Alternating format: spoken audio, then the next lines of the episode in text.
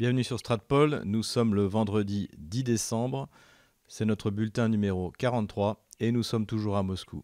Avant de démarrer cette vidéo, n'hésitez pas à aller en description pour pouvoir voir comment vous pouvez nous aider sur Tipeee, Patreon ou PayPal. Pour nos abonnés qui n'ont pas pu assister à la conférence du 6 septembre, le lien privé est disponible sur nos comptes Patreon et Tipeee. Pour les PayPal, n'hésitez pas à m'envoyer un email ou à me contacter par PayPal et je vous enverrai ce lien s'il vous intéresse. Quelques précisions sur mes vidéos précédentes. Euh, certains m'ont demandé comment acquérir le livre de Modeste Schwartz, Le magicien de Davos. Alors, il est en réimpression. Donc, le mieux que vous puissiez faire, c'est de prendre contact avec la maison d'édition qui s'appelle Culture et Racines. Je mettrai le lien de cette maison d'édition en description de cette vidéo. De nouveau, j'ai eu des remarques sur le fait que j'utilise le terme gauchiste et que par exemple Macron ne serait pas un gauchiste. Alors bon, je sais que je serai obligé de le répéter, mais j'ai fait une vidéo où j'explique pourquoi j'utilise le terme gauchiste et pourquoi j'utilise, notamment sur le modèle économique russe, le terme de national-capitalisme. Donc allez regarder cette vidéo. Et bonne nouvelle, j'ai terminé à 85% un livre qui sera publié, j'espère, en octobre sur cette question euh, du gauchisme et de savoir comment est-ce que je le définis. Donc prenez patience, vous pourrez bientôt acquérir ce livre et l'offrir à vos amis euh, de gauche notamment. Hein. Pourquoi ne pas avoir des amis de gauche? L'important c'est d'essayer de faire en sorte qu'il ne le reste pas. Jean-Paul Belmondo est mort, il est mort de, de sa belle mort à 88 ans, Dieu est son âme. Pourquoi j'en parle sur ce canal qui est plutôt dédié à l'Europe de l'Est et à la Russie? Eh bien, c'est parce que la mort de Jean-Paul Belmondo a beaucoup touché les Russes. Toute la presse russe a titré sur cette mort. Jean-Paul Belmondo était quelqu'un de très populaire. Les acteurs de cette période d'ailleurs sont très populaires. On, le sait bien sûr avec Gérard Depardieu qui est devenu citoyen russe. On le sait également avec Pierre Richard, mais euh, Jean-Paul Belmondo était d'autant plus populaire qu'il représente pour les Russes le français tel qu'ils aiment le voir, c'est-à-dire le bagarreur, l'homme à femme, le séducteur, à la fois drôle et courageux. Et il est évident que les Russes reconnaîtront toujours davantage le français tel qu'ils se l'imaginent dans la personne de Jean-Paul Belmondo plutôt que dans celle des acteurs contemporains comme Omar Sy euh, par exemple. Le ministre des situations d'urgence, le général Yevgeny Zinitchev, est mort dans l'Arctique en venant au secours d'un journaliste de RT qui était en train de faire un reportage sur la région et qui avait glissé d'une falaise. Cette mort est bien entendu tragique, mais tout le monde a été euh, impressionné par l'esprit de sacrifice d'un général, ministre de surcroît, et qui n'hésite pas à mettre sa vie en danger pour sauver un journaliste. Alors même si euh, euh, il n'y a pas en Russie le mépris vis-à-vis des journalistes qui est en train de grandir de manière exponentielle en France. Cette idée de voir un général ministre voler au secours d'un simple citoyen journaliste est assez édifiante. Et je n'ai pu m'empêcher de faire le rapprochement avec deux autres euh, officiers morts héroïquement. Le premier a été euh, cet officier des forces spéciales dans la région de Palmyre qui avait donné l'ordre de tirer sur sa position au moment où il était submergé par les assauts des terroristes de l'État islamique, ou encore ce pilote de Sukhoi 25 qui préféra se faire sauter avec euh, sa grenade plutôt que d'être fait prisonnier par d'autres terroristes au nord de la Syrie. Au-delà de cet héroïsme, c'est un message qu'envoie le corps des officiers russes euh, au monde entier. Si vous voulez attaquer la Russie, voilà le genre d'homme auquel vous aurez affaire. Je suis en ce qui me concerne et en tant qu'ancien officier extrêmement impressionné par la tenue, par la droiture et par le courage de ses officiers. Le gazoduc Nord Stream 2 est terminé, ou plus exactement, la deuxième ligne du gazoduc Nord Stream 2 est terminée puisque la première ligne avait été terminée, elle, en juillet. Et on a appris par le média économique américain Bloomberg que le gaz devrait commencer à y circuler à partir du 1er octobre. cela devient urgent puisque nous l'avons déjà expliqué à plusieurs reprises, mais comme il n'y a aucune offre alternative au gaz russe, les 1000 mètres cubes de gaz ont atteint encore un niveau record. On a l'impression qu'à chaque fois que je fais une vidéo, en fait, les 1000 mètres cubes ont pris 50 dollars de plus, et c'est quasiment le cas puisque désormais, ces 1000 mètres cubes ont dépassé les 700 dollars. Vladimir Poutine a d'ailleurs expliqué que les pays clients de la Russie avaient tout intérêt à faire comme la Hongrie, c'est-à-dire à faire des contrats sur le long terme pour s'approvisionner en gaz russe. L'hystérie n'est toujours pas retombée ni en Ukraine ni en Pologne. Pourtant, étant donné la situation, ces deux pays devraient commencer à se rendre compte qu'il serait temps de demander gentiment à la Russie de livrer du gaz le meilleur marché possible. Les menaces, les insultes, les tribunaux ne feront pas dévier la Russie de sa politique et l'on peut dire que au bilan, Gazprom aura parfaitement géré cette fin de construction du gazoduc en montrant qu'il n'y avait encore une fois aucun approvisionnement alternatif à l'approvisionnement russe. Entre deux crises d'hystérie gazière, la Pologne attend avec impatience la fin de la construction de son gazoduc, le fameux Baltic Stream dont nous avons déjà parlé. Donc c'est un gazoduc qui est censé récupérer le gaz norvégien et l'amener en Pologne parce que le rêve de la Pologne, c'est de devenir un hub gazier. D'ailleurs, tout le monde veut devenir un hub de quelque chose. Les Ukrainiens, les Polonais, les Baltes, tout le monde veut être un hub. Donc les Polonais veulent devenir un hub gazier. Le problème, c'est qu'ils produisent un peu de gaz, mais uniquement pour leurs besoins domestiques, et encore qu'ils n'arrivent pas à couvrir complètement. Les besoins domestiques de la Pologne se montrent à 20 milliards de mètres cubes, et ils produisent 4 milliards de mètres cubes. Donc le reste, ça doit être importé soit euh, par du gaz liquéfié, qatari, américain, soit par du gaz russe. D'ailleurs, la Pologne continue à acheter du gaz russe. Elle en a d'ailleurs acheté massivement ces derniers temps. Et malgré ses espoirs, le Baltic Pipe ne changera pas réellement cette situation. Pourquoi nous l'avons dit? Parce que la Norvège qui doit alimenter le gazoduc vend déjà la totalité de son gaz à l'Allemagne. Donc ça veut dire que le gaz qui sera livré à la Pologne ne sera pas livré en Allemagne. Donc l'Allemagne achètera davantage de gaz à la Russie, donc ça ne changera absolument rien. Mais surtout, la quantité de gaz disponible de la Norvège ne correspond pas à la capacité du tuyau qui est de 10 milliards de mètres cubes par an, ce qui n'est pas énorme en soi. Mais d'après les calculs, la Norvège ne pourra fournir que 3,5 milliards de mètres cubes. Donc la Pologne est condamnée à acheter du gaz à la Russie et elle ferait mieux de signer un contrat de long terme et d'avoir des relations apaisées avec son puissant et invincible voisin. Même chose pour les Kieviens qui euh, enchaînent les déclarations toujours aussi stupides. Désormais, ils prétendent vouloir euh, s'emparer de Nord Stream AG, donc la société qui gère le gazoduc euh, russe. Tout cela, bien sûr, n'a aucune chance de se produire. Ce qui est intéressant aussi, c'est que le meilleur spécialiste allemand de la Russie, donc qui s'appelle Alexander Rahr, que j'avais eu d'ailleurs l'occasion de rencontrer, donc qui est parfaitement compétent sur toutes les questions des relations internationales avec la Russie, eh bien Alexander Rahr a déclaré qu'en cas d'hiver froid, donc à l'image de celui qu'on a eu il y a un an, eh bien l'Allemagne serait tout à fait capable de passer outre les décisions des tribunaux européens ou allemands, euh, dont celui du Düsseldorf, qui oblige la prolongation terrestre de Nord Stream 1, donc qui s'appelle Opal, qui va du nord au sud, à n'être utilisé qu'à 50% de sa capacité, et la décision du tribunal de Düsseldorf, dont nous avons déjà parlé, qui obligerait euh, la Russie à utiliser que la moitié de la capacité du gazoduc Nord Stream 2. Comme il n'y a pas d'approvisionnement alternatif au gaz russe, si elle veut pouvoir chauffer sa population cet hiver et alimenter les centrales à gaz qui produisent de l'électricité, notamment pour son énorme complexe industriel, l'Allemagne a bien plus besoin du gaz russe que la Russie a besoin de lui vendre. Ce qu'on peut dire en tout cas, c'est que l'achèvement physique de ce gazoduc marque une victoire de l'Europe continentale. Malheureusement, avec les déclarations stupides de Clément Beaune dont nous avons euh, déjà parlé, avec le comportement absurde de la diplomatie française, la France qui à travers Engie a investi un milliard de dollars dans ce gazoduc, ne sabrera sans doute pas le champagne alors que c'est un véritable succès. Et encore une fois, on voit très bien que autant le couple franco-allemand n'existe plus, autant il y a un véritable couple germano-russe qui s'est créé et dont la relation décidera de l'avenir de l'Europe. Ne pas oublier que dans deux semaines, il y aura des élections en Allemagne. Le prochain chancelier sera soit un chrétien démocrate de la CDU, soit un social-démocrate du SPD. Mais euh, ces deux partis sont déjà au gouvernement de l'Allemagne dans la coalition actuelle, qui est favorable à Nord Stream 2.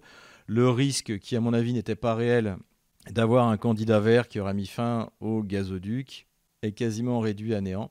Et rappelons que Schröder était également issu du SPD et qu'il siège désormais au conseil d'administration de la société Gazprom. Baltic Pipe n'est pas le premier projet de gazoduc absurde.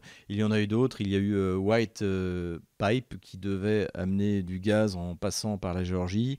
Il y a eu Nabucco euh, qui également devait amener du gaz en Europe et concurrencer le gaz russe. Mais ces deux projets n'ont pas abouti parce qu'en fait, quand on construit un gazoduc, il faut en principe qu'on ait un client, mais ça c'est plutôt facile à trouver, mais surtout qu'on ait des réserves en quantité suffisante euh, qui rentabilisent le projet à long terme. Et en cela, Baltic Pipe innove, puisque c'est le premier projet où l'idéologie l'emporte sur la géologie, ce qui en soi n'est pas étonnant, puisque l'Union européenne n'a jamais été une construction économique sérieuse et Baltic Pipe est un des projets supplémentaires totalement absurdes qui a été fait uniquement pour faire plaisir aux Polonais.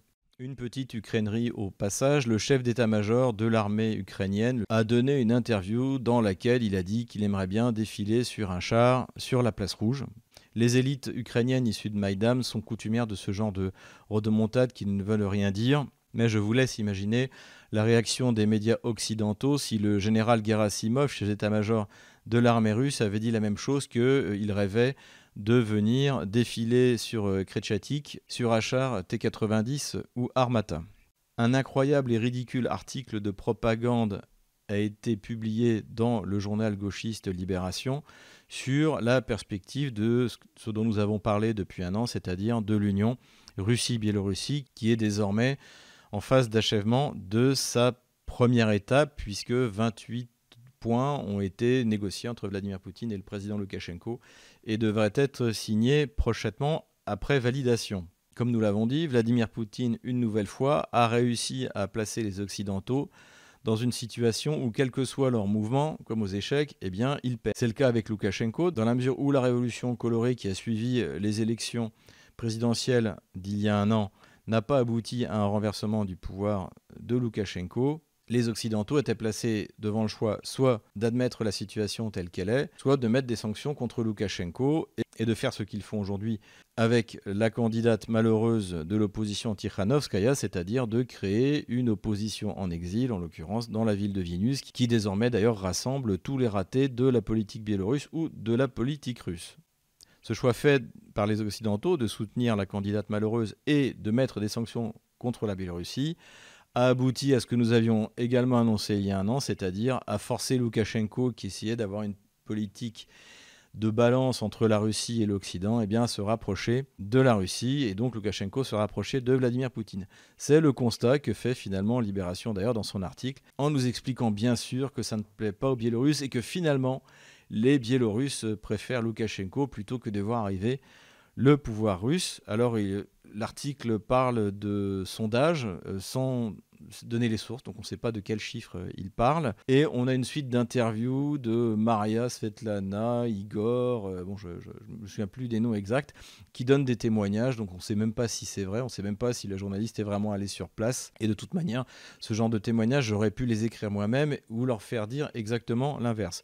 Donc un bel exemple de propagande gauchiste, comme les médias du régime macronien savent en faire.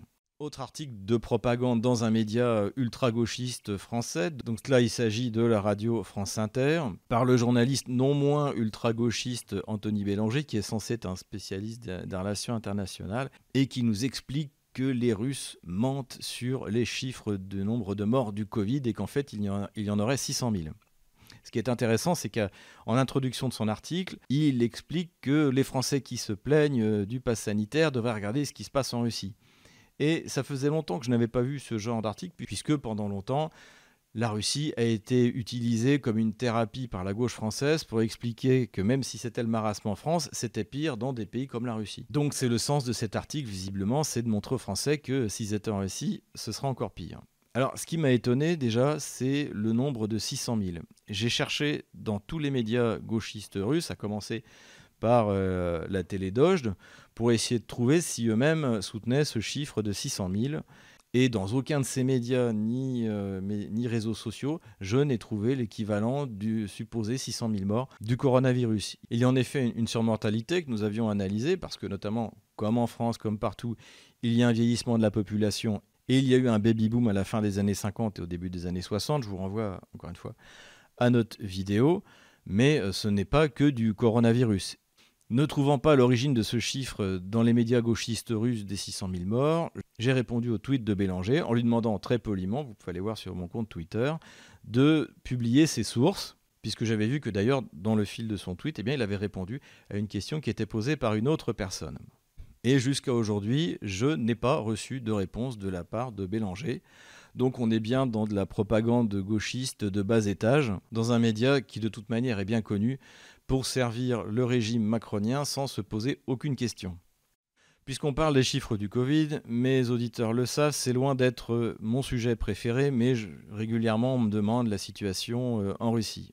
Et malheureusement, ce que j'ai trouvé en cherchant les derniers euh, chiffres euh, les plus à jour, c'est que de nouveau, il y a des chiffres contradictoires entre les agences sanitaires et l'Institut de statistique Rostat, qui est l'INSEE. Pour vous donner une idée de la différence des chiffres sur le Covid, Rostat prétend qu'il y a eu plus de 300 000, je crois autour de 340 000 euh, morts du Covid depuis le début de l'épidémie, tandis que l'agence sanitaire, donc qui est euh, l'agence de référence et dont les euh, résultats sont communiqués tous les jours sur le portail internet Yandex, qui est une espèce de Google russe, eh bien le chiffre tourne autour de 180 000 morts.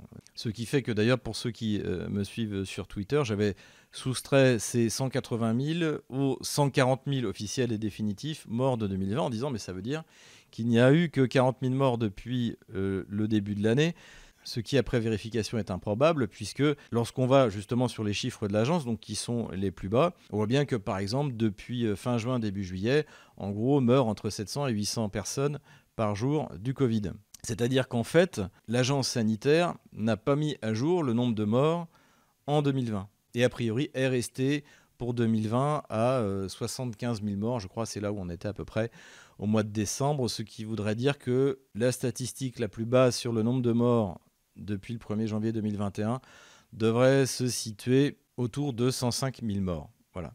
Donc de toute manière, en gros, on n'en sait rien. Attendons juin 2022 pour savoir ce qu'il en a été exactement. Et je pense que nous ferons les mêmes constats qu'on a fait l'année dernière en Russie, qu'on a fait en France, qu'on a fait dans tous les pays du monde. C'est-à-dire que meurent les personnes qui sont à risque, les personnes âgées, les diabétiques et les obèses. En revanche, ce qu'il est intéressant euh, d'évoquer, c'est les dernières déclarations de la vice-premier ministre chargée de ces questions sanitaires, Madame Kolikova, qui est une covidiste convaincue et qui a déclaré qu'à l'automne, c'est-à-dire euh, en ce moment, bon, disons, admettons euh, au mois d'octobre, la Russie aurait atteint 80% d'immunité collective. Alors c'est assez étonnant puisque, comme nous l'avons dit, la vaccination est un échec. Seuls 26% de la population russe s'est fait vacciner malgré les contraintes dans une partie des, régions russes, alors qu'à l'origine on visait 60% de vaccination. Mais dans la déclaration de Mme Golikova, elle a dit qu'en fait l'immunité collective était liée au nombre de personnes vaccinées plus au nombre de personnes qui ont été malades du Covid et donc qui sont immunisées. C'est plutôt une bonne nouvelle puisque ça voudrait dire que les élites russes covidistes qui ont géré cette crise en Russie depuis euh, en gros février 2020 jusqu'à nos jours, il y a une prise de conscience que les mesures qui ont été prises étaient excessives et qu'il faut s'en sortir. Mais évidemment, il ne s'agit pas non plus pour ces élites de perdre la face. Et le fait de déclarer que la Russie aurait atteint l'immunité collective de cette manière-là, sans que ça puisse être en fait réellement prouvé, eh bien, serait un moyen de justifier l'allègement des mesures. Il faut dire que même à Moscou, le maire Sobyanin, qui est un des covidistes les plus fanatiques, le port du masque n'est désormais plus obligatoire pour les professeurs. Alors, il ne l'a jamais été pour les enfants là-dessus. Le, port du masque dans la rue n'a jamais eu, existé en Russie et n'a jamais été obligatoire pour les enfants. Il n'est plus du tout question de la vaccination pour les enfants. Donc on sent qu'il y a quand même une volonté de euh, faire marche arrière dans certaines décisions absurdes. Pour être certain de ce que j'avance, il faudra de toute manière attendre la fin des élections législatives, dont j'ai déjà parlé dans mon dernier bulletin, afin de vérifier qu'il ne s'agit pas là juste une prise de position la veille des élections pour ne pas être sanctionné par l'électorat russe. Et il faut bien le dire, et je l'ai dit, la parole des autorités russes sur le Covid a été extrêmement mise à mal à cause de ces cafouillages sur les chiffres, sur les décisions, faut porter le masque, faut pas le porter, et ces cafouillages font que la population russe hésite à se faire vacciner, même si euh, jusqu'à présent le vaccin vedette, le Sputnik V, a eu des effets secondaires extrêmement limités, que ce soit en Russie, que ce soit en Argentine, que ce soit en Hongrie, ou que ce soit euh, à Saint-Marin, où euh, les résultats semblent même excellents. Voilà donc où nous en sommes sur le Covid en Russie. Rendez-vous donc fin septembre, après les élections et au milieu de l'automne, avec visiblement, je ne sais plus à combien d'épidémies on en est, ça doit être la quatrième, de voir si le maire euh, Sergei Sobyanin a l'intention de renouer avec ces mesures absurdes. Autre point aussi encourageant, le chef de l'hôpital de Communarka, donc qui est le, grand hôpital euh, de Moscou où sont soignés les malades du Covid, donc qui s'appelle Protsenko, qui est devenu une vedette et un, un, médecin référent sur la question du Covid, eh bien, il a déclaré que effectivement 85% des cas graves étaient des personnes âgées de plus de 60 ans. Donc ça aussi, on l'avait également analysé. Le fait que 60 ans en Russie, c'est-à-dire que vous êtes né euh, en 1960 en URSS, avec un système de santé qui fonctionnait très mal, une mauvaise alimentation, ce qui fait que eh bien, 60 ans en Russie, et j'ai pu le constater dans ma, dans ma, dans ma belle famille, c'est comme si vous aviez 70 ans en France aujourd'hui. Donc effectivement, à partir de 60 ans en Russie, bien, vous êtes une personne, une catégorie à risque, et euh, d'ailleurs les statistiques de 2020 l'ont montré. Donc voilà, donc visiblement le discours devient de plus en plus réaliste, et à côté de ça, la Russie a annoncé qu'elle avait mis au point un nouveau médicament pour soigner euh, le Covid. Ça, il faut le reconnaître, je l'avais d'ailleurs dit dans une de mes vidéos, les Russes ont toujours essayé de soigner le Covid, d'abord avec le protocole Raoul, puis avec leurs propres médicaments, et là, visiblement, ils en ont encore sorti un, donc euh, à voir euh, si cela fonctionne ou pas. En conclusion sur la gestion du Covid en Russie, ce qu'on peut dire, c'est que la Russie n'est pas un exemple de gestion de la crise. Elle a fait beaucoup mieux que certains pays, particulièrement euh, la France, mais elle n'est pas un modèle. Le modèle, à mon sens, c'est le modèle suédois. Nous l'avions déjà évoqué dans nos vidéos il y, a, il y a quelques temps. On le voit ici, il y a un véritable modèle suédois qui, à mon sens, devrait être suivi par tout le monde. Et il y a deux anti-modèles. Bien sûr, le modèle israélien qui est en train de tourner à la catastrophe. On attend toujours d'ailleurs que Laurent Alexandre mange son chapeau comme il l'avait promis. Et le modèle français qui est tout simplement incroyable d'incompétence. Entre la légèreté avec laquelle cette crise a été abordée par Emmanuel Macron, qui était là pour espérer le meilleur mais prévoir le pire, et la manière dont par la suite, sans doute pour se racheter, il a fait rentrer la France dans un système totalitaire totalement dystopique. Voilà, avant de vous quitter, je voulais vous annoncer que nous avions sollicité notre spécialiste de l'Amérique du Sud, le d'ailleurs brésilien euh, Nicolas Dolo, pour une ou deux vidéos sur la situation actuelle. D'une part au Brésil, où les élections approchent et où le leader nationaliste Bolsonaro a réussi son pari de faire descendre euh, des foules considérables dans la rue le jour de la fête nationale, et s'est permis de manière assez drôle de se moquer du vaccin Pfizer en disant que lui-même ne se ferait pas vacciner puisqu'il avait été malade du coronavirus. Nous parlerons également d'un autre sujet en Amérique centrale, c'est la normalisation de la situation au Venezuela, puisque l'opposition vénézuélienne soutenue par les États-Unis et le président Maduro, soutenu par la Chine et la Russie, ont été d'accord pour démarrer, on va dire, un round de négociations pour que tout le monde puisse participer aux prochaines élections. C'est-à-dire que l'opération Guaido semble toucher à sa fin et que là aussi, comme en Afghanistan, comme euh, en Ukraine, comme sur Nord Stream 2, comme vraisemblablement bientôt en Irak, Washington semble lâcher du lest pour se replier sur soi et tenter de reconstruire une économie qui est dans un état épouvantable, comme celle d'ailleurs de notre malheureux pays, la France. Voilà, c'est tout pour aujourd'hui. J'espère que cette vidéo vous a plu. N'hésitez pas dans ce cas-là, à mettre un pouce noir. On m'a rappelé d'ailleurs que désormais les pouces n'étaient pas bleus mais étaient noirs. Et bien sûr à faire un don. Et je vous donne rendez-vous à la semaine prochaine.